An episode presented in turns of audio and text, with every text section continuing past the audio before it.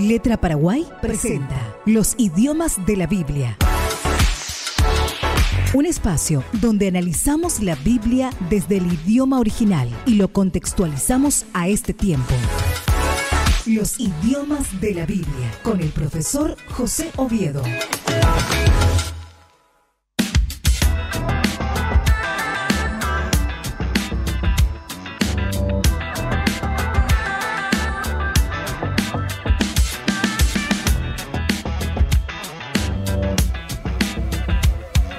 Hoy con Daniel Rodríguez, colaborador de Letra Paraguay. ¿Qué tal, Daniel? ¿Cómo estás? Un gusto saludarte.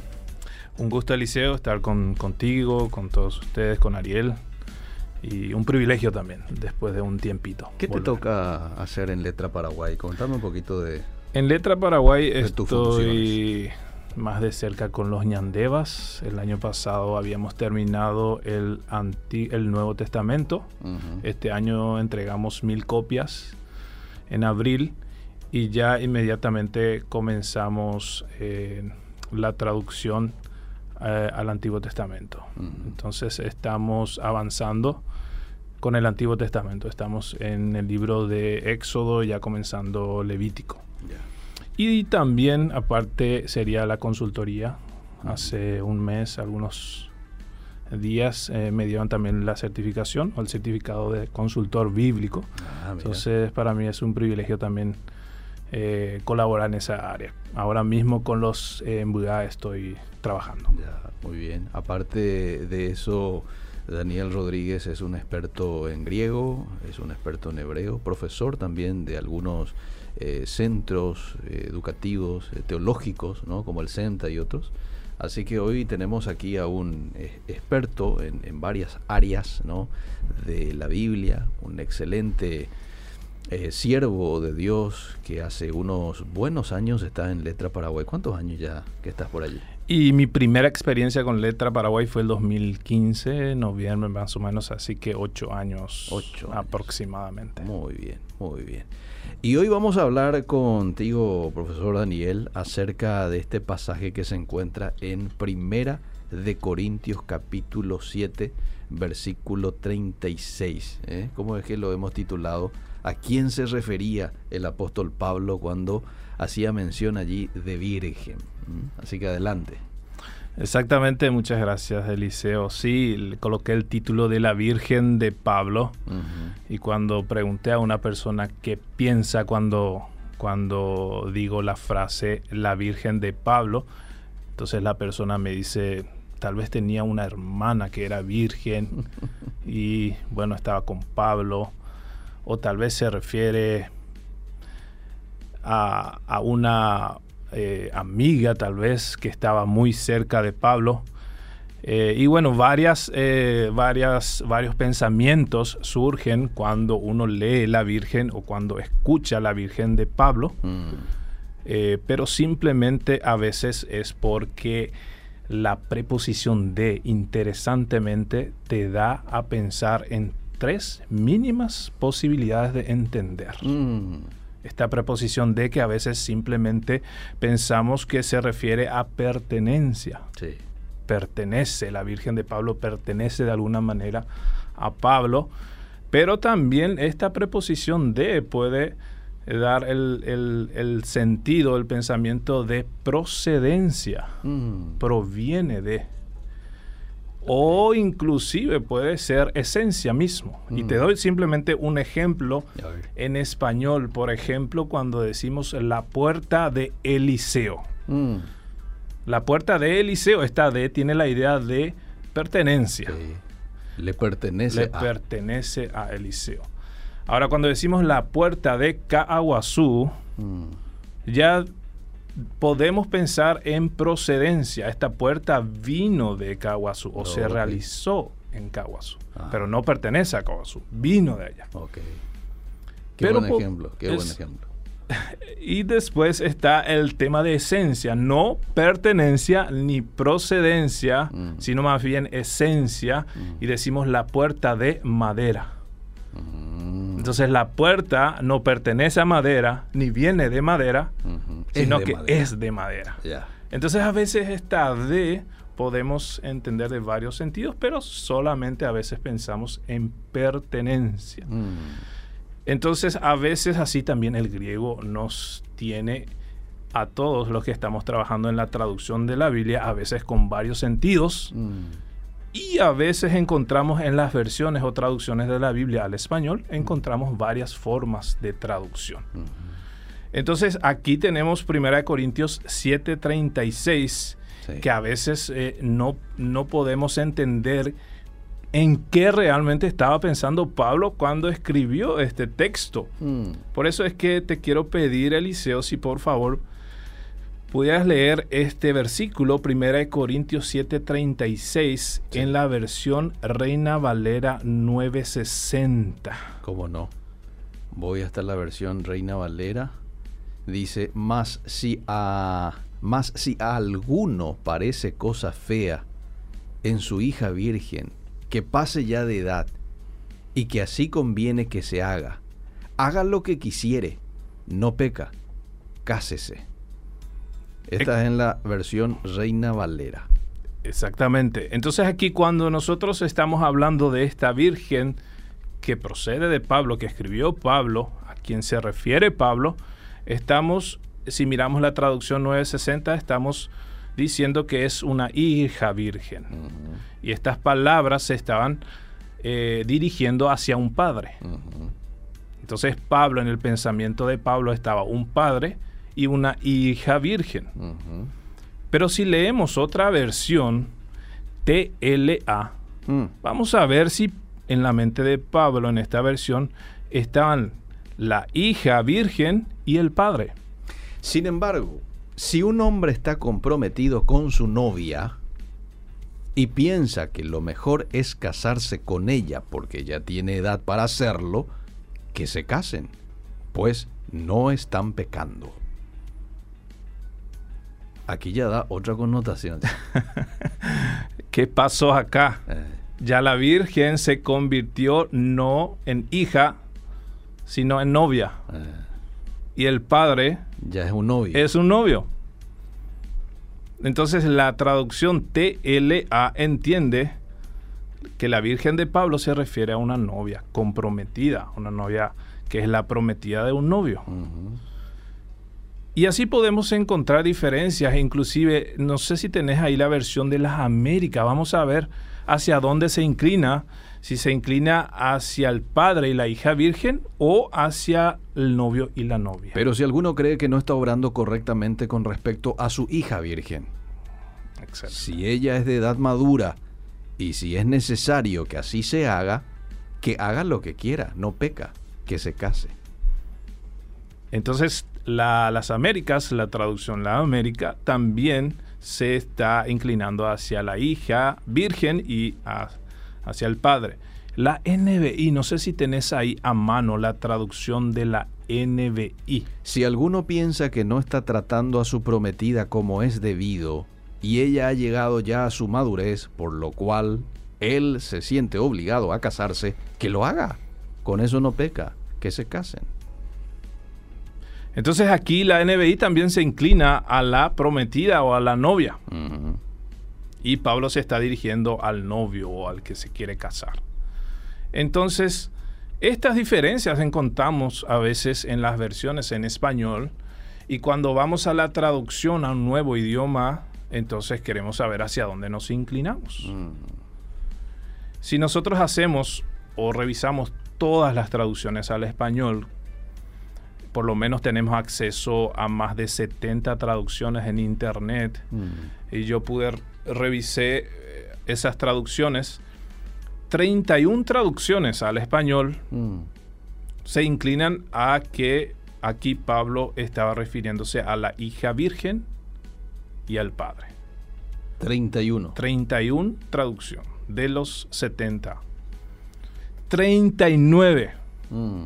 se inclinan a traducir Novio. novio, comprometida y eh, novia. Mm. Entonces, dos inclinaciones y uno puede corroborar o puede revisar estas 70 versiones eh, en internet. Eh, sería www.bibliatodo.com. Ahí uno puede revisar las más de 70 versiones al español. Ok.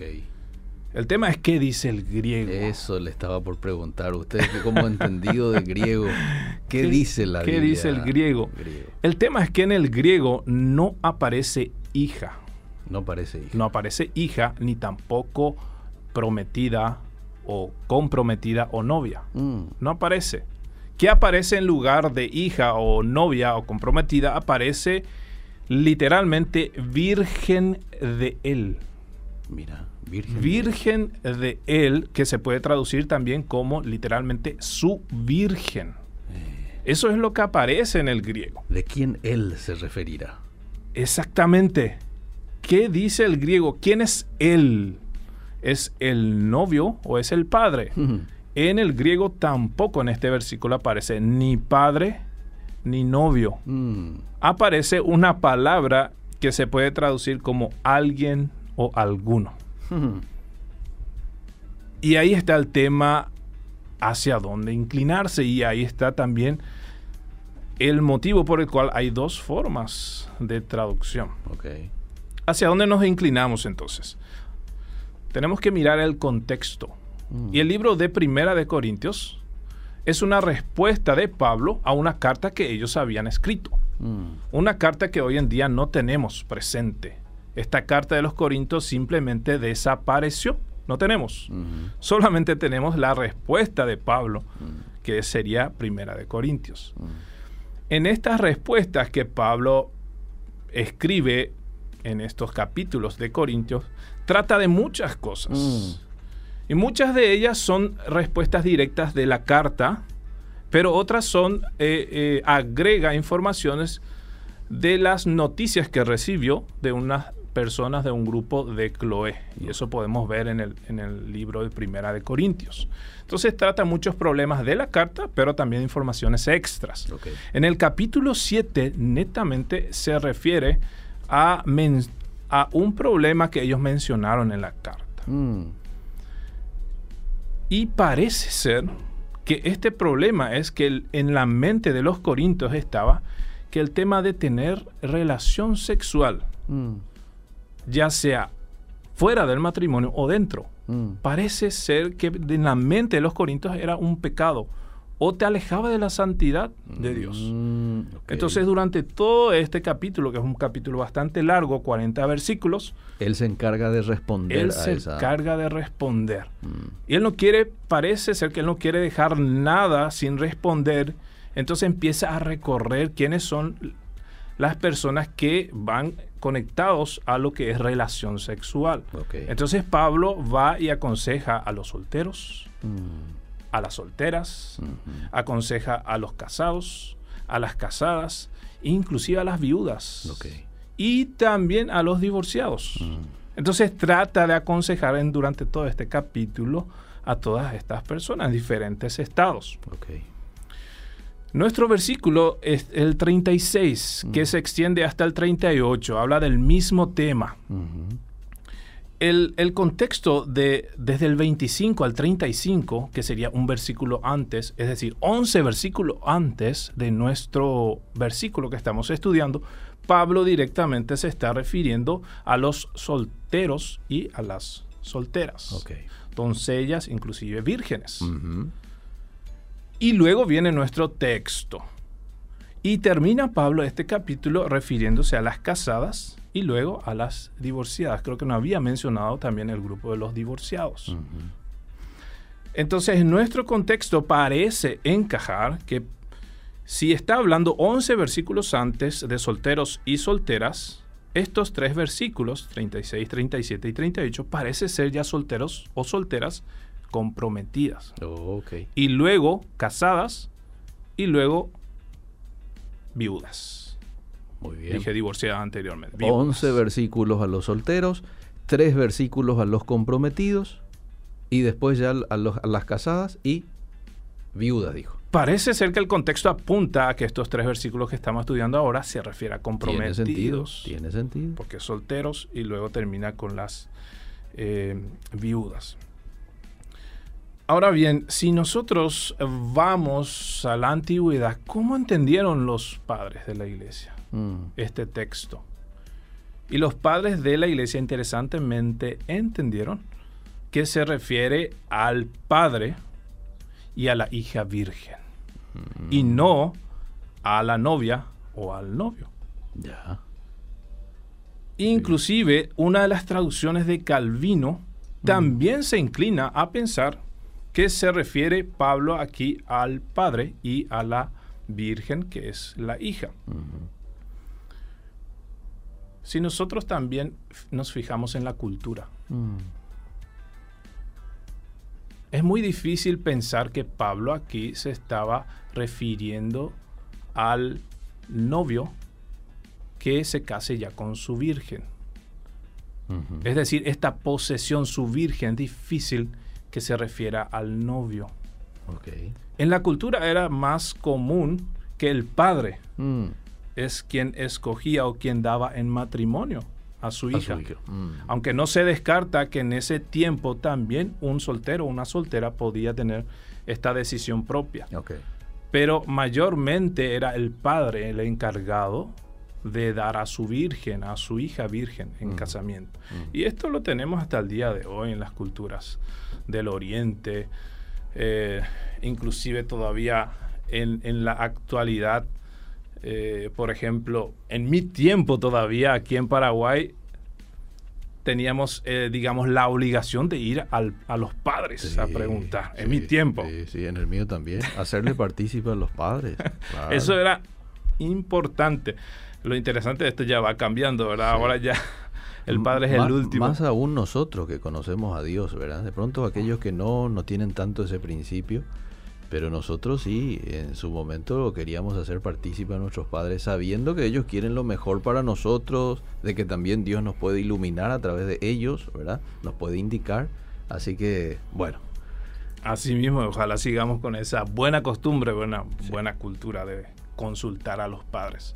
Entonces, la cultura de ese tiempo da a pensar que posiblemente Pablo se estaba refiriendo o se estaba dirigiendo a un padre, a un padre y su virgen que es Su hija. su hija.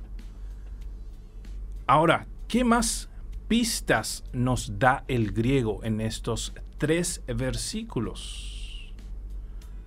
En primer lugar, Pablo usa en el versículo 38, estamos estudiando el 36, se Sí. extiende al 37 y va al 38. Sí. El, el verbo que Pablo utiliza en el 38 se traduce como entregar o dar en matrimonio. Así los dos, el que da en matrimonio a su hija virgen hace bien, y el que no la da en matrimonio hace mejor. Esa palabra en griego es entregar en casamiento o dar para casarse. Mm. Es entregar. Inclusive, eso da a entender lógicamente que es el padre que está entregando y no el novio. Esta misma palabra, entregar en matrimonio, varias veces aparece en el Nuevo Testamento. Yo no sé si me podrías ayudar en Mateo 22, 30. Mateo es un simple ejemplo, Mateo 22, 30, en donde se utiliza esta palabra en griego que es eh, dar en matrimonio, entregar para casarse. Te leo en la versión Biblia de las Américas. Vamos a ver qué dice. El 30 dice, porque en la resurrección ni se casan ni son dados en matrimonio, sino que son como los ángeles de Dios en el cielo. Muy bien. Ahí aparece dos palabras, casarse y darse En casamiento. en casamiento. Esa segunda palabra es la que utiliza Pablo. Entonces aquí vemos las dos costumbres de, de ese tiempo. Uno es tomar por decisión propia y el otro es del padre que está entregando a su hijo. Ok. Entonces el, el contexto en el griego se inclina bastante a pensar que Pablo estaba pensando en el, en el Padre y la Virgen. Y una pista más que el griego podría ayudarnos a definir tal vez Mm. en quién Pablo estaba pensando cuando escribe de la Virgen. Y es justamente esta palabra que se refiere a una prometida o a una comprometida, Mm, a una novia. mm, Existe eso en el griego. ok. Y en el Nuevo Testamento inclusive se menciona.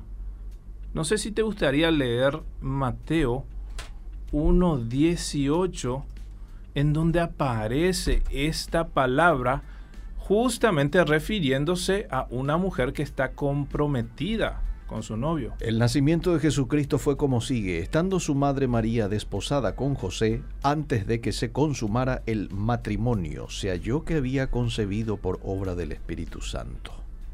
Entonces aquí aparece esta palabra de prometida, comprometida, desposada, Desposada. una novia que ya está preparándose para casarse. Mm, Lo interesantemente es que Pablo no usó esa palabra. mm, Entonces, desde mi punto de vista,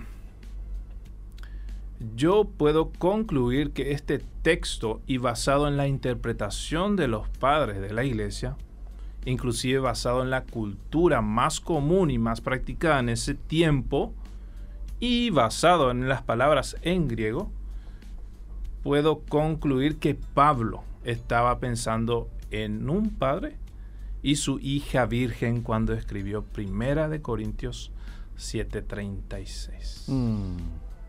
Era un padre y su hija virgen. En un padre. ¿Estaba en comprometida ya esta hija virgen? Parece ser, ahí dice el texto que el, la- el padre es quien está viendo que su hija ya está teniendo la edad madura para que se case. Ah, Entonces el padre es el que está tomando esa decisión de entregar a su hija en casamiento. muy bien. Pero Pablo después dice, si el padre ve y le es bueno que la hija inclusive se quede virgen, entonces hace bien también. Mm, Tanto si le entrega en casamiento como si no le entrega en casamiento, hacen bien. ¿Cómo esto encaja con el contexto si Pablo está hablando primeramente de los solteros y después se, se refiere al padre? Pablo, como decía, Pablo trata de cubrir todos los espacios y cuando invierte muchísimo tiempo en 11 versículos de 40 diciendo que los solteros y las solteras se queden así, tal cual como están, inclusive eso es mejor, dice Pablo. No, por supuesto, menospreciando el matrimonio. Eso podemos explicar en otro momento. Pero aquí parece Pablo enfatiza muchísimo que es mejor quedarse así como está él. Siempre y cuando tengan también el don de la continencia. Ahí ¿verdad? está, es el contexto que responde. Entonces, 11 versículos empujando a las personas y diciendo, quédense así solteros, pero parece ser que en la mente de Pablo después surgió, ¿y qué pasará con, con aquellos padres que ya tienen en su corazón dar a su hija como matrimonio? ¿Qué pasará? Entonces ellos ahora van a decir, no, vamos a, a evitar el casamiento, vamos Mm. a evitar que mi hija se case. Entonces parece ser que Pablo ahí se le cruza eso en la mente y dice, pero aquellos, a alguien, si en su corazón ya dijo que la hija está preparada para casarse, no peca. Mm. Interesantemente dice no peca que se casen. Y lo mismo si alguien inclusive pone en su corazón y está convencido Mm. de que su hija simplemente no se case, entonces también bien hace. Estas cosas y estos desafíos a veces encontramos Mm. en la traducción de la Biblia. Y cuando revisamos las traducciones en español, a veces no sabemos hacia dónde inclinarnos. Mm. Y en una traducción a un idioma eh, nativo, a un idioma que no tiene una sola versión, necesitamos tomar decisiones. Mm.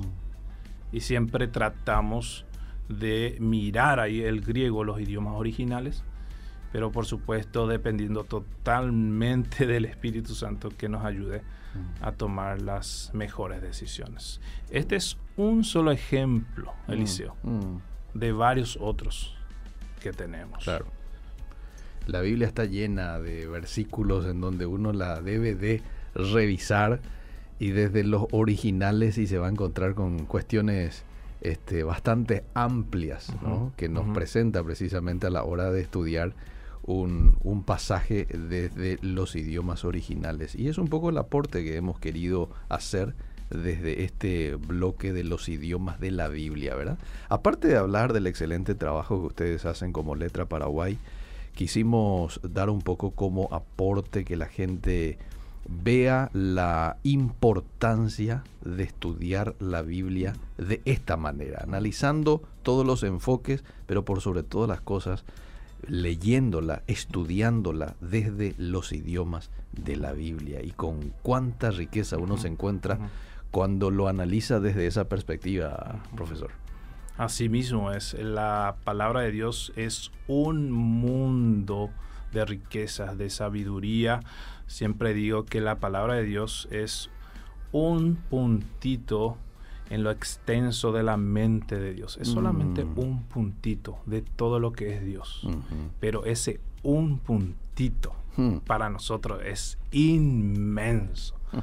Entonces invertir tiempo en la palabra de Dios estudiando nunca va a ser pérdida de tiempo. Jamás. Tres a cuatro capítulos por mm. día, 20 mm. minutos.